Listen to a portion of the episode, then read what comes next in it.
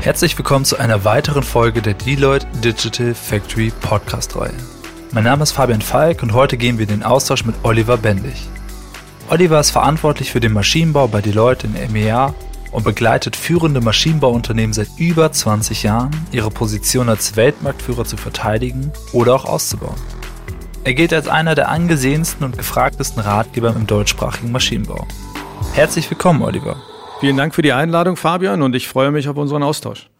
Starten wir mit einem Einstieg rund um das Thema des Maschinenbaus. Wo steht der Maschinenbau heute und wie wichtig ist er für die Dachregion? Der Maschinenbau ist seit Jahrzehnten die Stütze der deutschen Wirtschaft, genauso wie die Automobilindustrie. Es steht für Stärke und Innovationskraft unserer Wirtschaft. Hier finden wir den Ursprung für das Gütesiegel Made in Germany. Hier werden Innovationen geschaffen, Patente entwickelt, Meisterstücke der Ingenieurskunst geschaffen, für die uns die ganze Welt beneidet. Und wie steht es aktuell um den Maschinenbau? Zunächst einmal möchte ich mal feststellen, dass die Pandemie natürlich auch weite Teile des deutschen Maschinenbaus sehr, sehr hart erwischt hat. Denn aufgrund der weltweiten Unsicherheit, den Nachfragerückgängen auf den Absatzmärkten und natürlich auch die Sorge um die Zukunft der Unternehmen haben viele Unternehmen zurückschalten müssen und sind auch teilweise um 10 bis 30 Prozent eingebrochen. Jetzt, wo man aber langsam mal anfangen kann, die Ausmaße der Krise zu beleuchten, und zu bewerten, kann man aber auch sagen, dass der deutsche Maschinenbau auch in dieser Krise wieder einen tollen Job gemacht hat, ihre Unternehmen durch die Krise zu führen. Aus meiner Sicht sehr viel bessere als andere Sektoren und das liegt vor allem auch an der langfristigen Perspektive unserer deutschen Maschinenbauer. Viele sind weiter im Familienbesitz oder werden zumindest wie eine Familie geführt.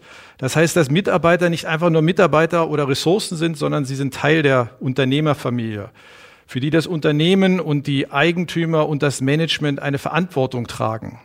In der Krise war ich begeistert zu sehen, wie viele Maschinenbauer sich sogar auch um ihre Lieferanten gesorgt haben und das nicht nur ihr eigenes Wohlergehen im Auge hatten, sondern sich gesamthaft darum gekümmert haben.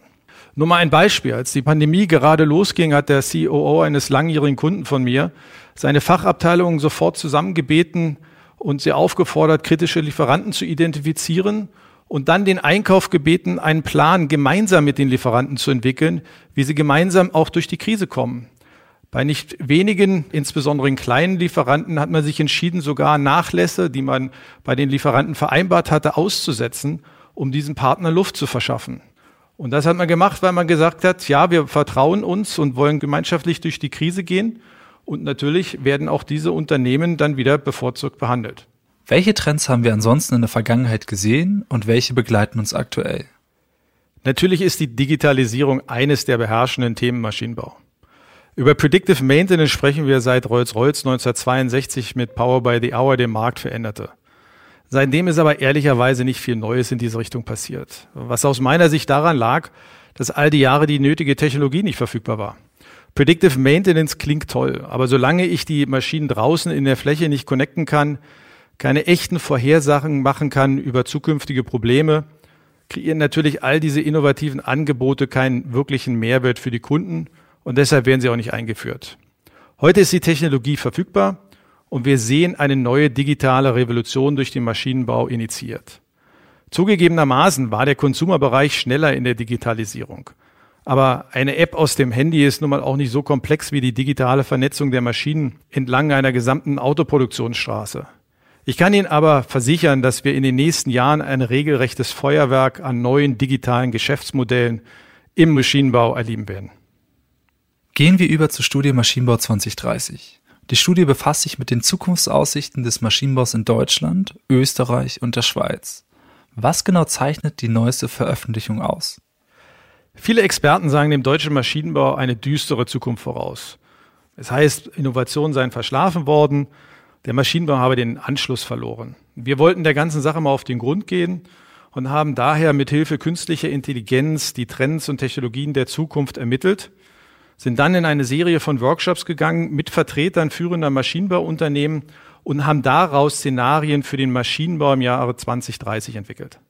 Welchen Herausforderungen werden sich die Unternehmen stellen müssen und welche Szenarien lassen sich hier ableiten? In zehn Jahren könnten kundenspezifische Neumaschinen und radikale Servicegeschäftsmodelle aus der Dachregion den weltweiten Maschinenbau beherrschen. Aber es könnte andererseits auch sein, dass milliardenschwere Tech-Unternehmen aus der Software- und Internetindustrie die Schlüsselpositionen im Maschinenmarkt erobern und den Großteil der Wertschöpfung abgreifen, während gleichzeitig hochtransparente Einkaufs- und Serviceplattformen das Ersatzteilgeschäft an sich reißen. Unsere Studie zeigt anhand vier realistischer Szenarien, worauf die Branche sich vorbereiten muss und welche Maßnahmen Unternehmen schon heute einleiten können, um für alle Szenarien in der Zukunft richtig aufgestellt zu sein. Welche Kriterien beschreibt in eurer Studie, die entscheidend sind für die Zukunft des Maschinenbaus? Vereinfacht gesagt haben wir die Szenarien entlang zwei wesentlicher Kriterien entwickelt. Zum einen, welche Rolle spielen die verschiedenen Unternehmen zukünftig? Das heißt, wenn wir davon ausgehen, dass die deutschen Maschinenbauer auch in Zukunft komplexe Maschinen in Kombination mit Services und Software bauen, so stellt sich die Frage nach der Rolle der Maschinenbauer, der Softwareanbieter, der KI-Spezialisten und viele andere auch. Also welche Macht im Ökosystem werden die Maschinenbauer in der Zukunft haben? Und das zweite Kriterium ist, werden die Maschinen in Zukunft weiterhin so hoch spezialisiert sein wie heute oder werden wir zunehmend modular aufgebaute Standardmaschinen sehen? Eine spannende Frage vor dem Hintergrund, dass unsere Maschinenbauer heute ja vor allem für hochspezialisierte Maschinen stehen Daher ist die Spezialisierung versus Standardisierung die zweite Szenariovariable. Um welche Szenarien genau lassen sich jetzt daraus für die Zukunft des Maschinenbaus ableiten? Vier Szenarien haben wir abgeleitet. Äh, lasse mich kurz einmal äh, im Überblick nennen. Das erste Szenario haben wir genannt A Fragile Paradise. Letztendlich eine Weiterentwicklung des Status quo. Das zweite ist dann Success as the Price of uh, Transformation. Da geht es dann darum, dass es äh, sehr viel stärker in standardisierte Maschinen gibt.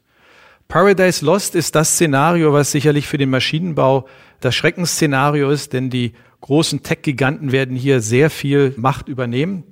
Und last but not least, das vierte Szenario, Played by the Ecosystem, wo es darum geht, dass Erfolg nur darüber möglich ist, dass man im Ökosystem unterwegs ist. Jetzt lass uns vielleicht mal in die einzelnen Szenarien mehr im Detail reingehen. Das erste Szenario, A Fragile Paradise. Was heißt das? Bei diesem Szenario beschreiben wir eine Situation, in der die Maschinenbauer der Dachregion mit ihren erprobten Rezepten der Vergangenheit weiterhin erfolgreich sein werden. Hochspezialisierte Maschinen bleiben weiterhin die beste Lösung für die Kunden und die Dachmaschinenbauer behalten zudem die Führungsrolle innerhalb ihrer Ökosysteme. Dadurch können sie über kontinuierliche Innovationen ihre heutige Position weiter festigen und weiterentwickeln. Die entscheidenden Verfolgsfaktoren für die Maschinenbauer sind in diesem Szenario dieselben wie heute. Kundennähe, Kundenkenntnis und Ingenieurskunst. Wenn wir weitergehen zum zweiten Szenario, das wir genannt haben, Success at the Price of uh, Transformation. In diesem Szenario können sich Standardmaschinen gegenüber Spezialmaschinen durchsetzen.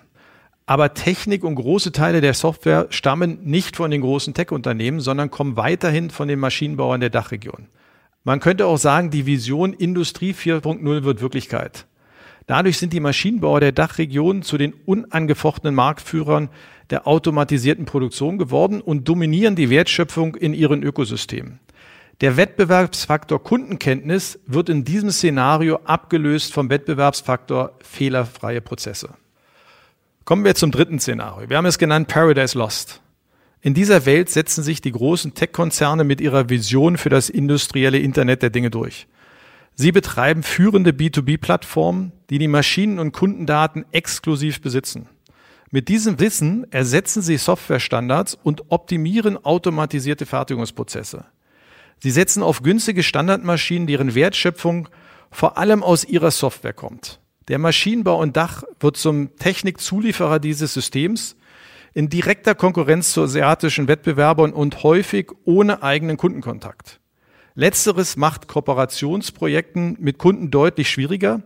Die Innovationskraft des Maschinenbaus wird geschwächt und die B2B-Plattformen stellen zudem das traditionelle Service- und Ersatzteilgeschäft in Frage und schwächen den deutschen Maschinenbau weiter. Zum Schluss das äh, vierte Szenario Played by the Ecosystem. In dieser Welt steuert Maschinensoftware mehr Wertschöpfung bei als die Maschine selbst. Obwohl es dem Maschinenbau in der Dachregion gelingt, weiterhin mit Spezialmaschinen erfolgreich zu sein, kommt die Softwareplattform in der Regel von den großen Softwareanbietern.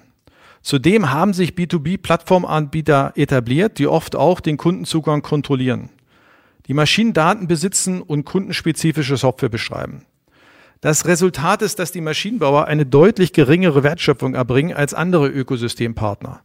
In diesem Szenario wird der Aufbau eines gemeinsamen Ökosystems ganz wichtig, um gemeinsam gegen die großen Tech-Giganten zu bestehen. Ein alleine weiter so wird es hier nicht geben. Das sind ja wirklich vier umfangreiche, aber zugleich auch sehr spannende Szenarien, in die sich die Welt des Maschinenbaus entwickeln kann. Was sind denn eure konkreten Handlungsempfehlungen für die Unternehmen bzw. für den Maschinenbau innerhalb der Dachregion? Lass mich mal fünf Handlungsempfehlungen, die uns besonders wichtig waren, herausgreifen. Erstens, es geht weiterhin darum, Prozesse zu digitalisieren. Das ist eine strategische Langfristaufgabe, bei der die Kunden und ihre Aufgaben im Mittelpunkt stehen sollten. Es geht darum, wirklich die Prozesse Ende zu Ende zu digitalisieren. Dann geht es darum, zweitens Nachhaltigkeit anzubauen in die Geschäftsmodelle. Nachhaltigkeit könnte der künftige USP des Dachmaschinenbaus werden. Und was wir sehen ist, wer sich bereits ernsthaft darauf eingelassen hat, berichtet schon heute in der Regel über signifikante Vorteile. Drittens, ich hatte es schon erwähnt, geht es darum, Ökosysteme aufzubauen. Ein Ökosystem ist in der Zukunft noch unabdingbarer als heute, um künftig den Kunden wirklich relevant zu bleiben. Dazu gehören insbesondere IT, Technologie, aber auch Risikomanagementpartner, die in die Systeme eingebunden werden sollten. Viertens, ganz wichtig, ein Erfolgsfaktor der Vergangenheit wird auch einer der in der Zukunft sein, nämlich den Kundenzugang aufrechtzuerhalten. Ein eigener Kundenzugang und direkter Kundenkontakt sind die Basis für Kundenkenntnis und die Weiterentwicklung von Maschinen und auch Services. Und last but not least als fünftes die Investition in die Mitarbeiter. Alle Welt beneidet uns für unsere Ingenieure mit ihren Tüftlergehen und diese Tugend dürfen wir nicht verlieren, sondern müssen es unbedingt weiterentwickeln. Die aktuelle Entwicklung zeigt einen Trend und dieser wird mit euren alternativen Szenarien untermauert. Doch werden die bestehenden Initiativen langfristig ausreichen? Unsere Studie zeigt, dass selbst kritische künftige Entwicklungen nicht zum Untergang der Branche in der Dachregion führen werden. Vielmehr wird das Engineering Know-how aus Deutschland, Österreich und der Schweiz selbst dann weltweit weiterhin gefragt sein, falls es eintreten sollte, dass Tech-Unternehmen das Geschäft dominieren sollten oder es den Wettbewerbern aus China gelingen sollte, die Technologieführerschaft in einzelnen Bereichen der Branche zu übernehmen. Andererseits erbringt die Analyse auch kein Szenario, in dem sich die Branche zufrieden zurücklehnen kann. So oder so, die nächsten Jahrzehnte werden große Anstrengungen von den Maschinenbauern erfordern. Jetzt hast du die nächsten Jahrzehnte angesprochen. Wenn wir jetzt mal über den Zeithorizont 2030 hinausblicken, was sind deine Zukunftsvisionen und was würdest du dir für den Maschinenbau wünschen? Es sind drei Dinge, die ich mir wünsche und an denen wir als Maschinenbau gemeinsam arbeiten sollten. Erstens der Maschinenbau in seiner derzeitigen Struktur, nämlich geprägt durch Unternehmen, die in der Welt anerkennend als The German Mittelstand bezeichnet werden, ist wichtig für unseren Sektor. Denn diese familiäre und auf Langfristigkeit ausgelegte Philosophie ist wichtig. Aber wir müssen auch stärker zusammenarbeiten und in Partnerschaften über Unternehmensgrenzen hinweg Lösungen schaffen wenn wir gegen die mächtigen Tech-Giganten aus USA und China mit ihrer scheinbar unerschöpflichen Ressourcen an Geld und Talenten eine Chance haben wollen. Jeder Maschinenbauer muss seine eigene Identität erhalten, aber wir müssen es auch schaffen, noch enger zusammenzuarbeiten.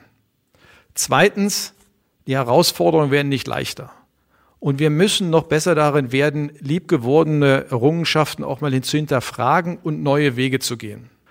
Und drittens, was mir auch sehr, sehr wichtig ist, wir sollten unseren Maschinenbau nicht immer schlechter reden, als er ist. Er ist seit Jahren der Motor unserer Wirtschaft und wir haben tolle Mitarbeiter, Ingenieure und Familienunternehmer im Maschinenbau. Ich persönlich sehe eine blühende Zukunft für unseren Maschinenbau und fordere uns alle auf, lasst uns auch immer wieder ein wenig stolz sein auf unseren tollen Maschinenbau.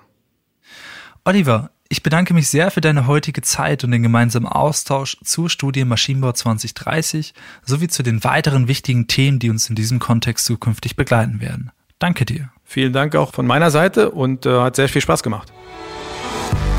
An dieser Stelle bin ich auch wieder sehr dankbar darüber, dass auch Sie wieder zugeschaltet haben, liebe Zuhörer, bei einer weiteren Folge des Deloitte Digital Factory Podcasts. Machen Sie es gut und bleiben Sie gesund.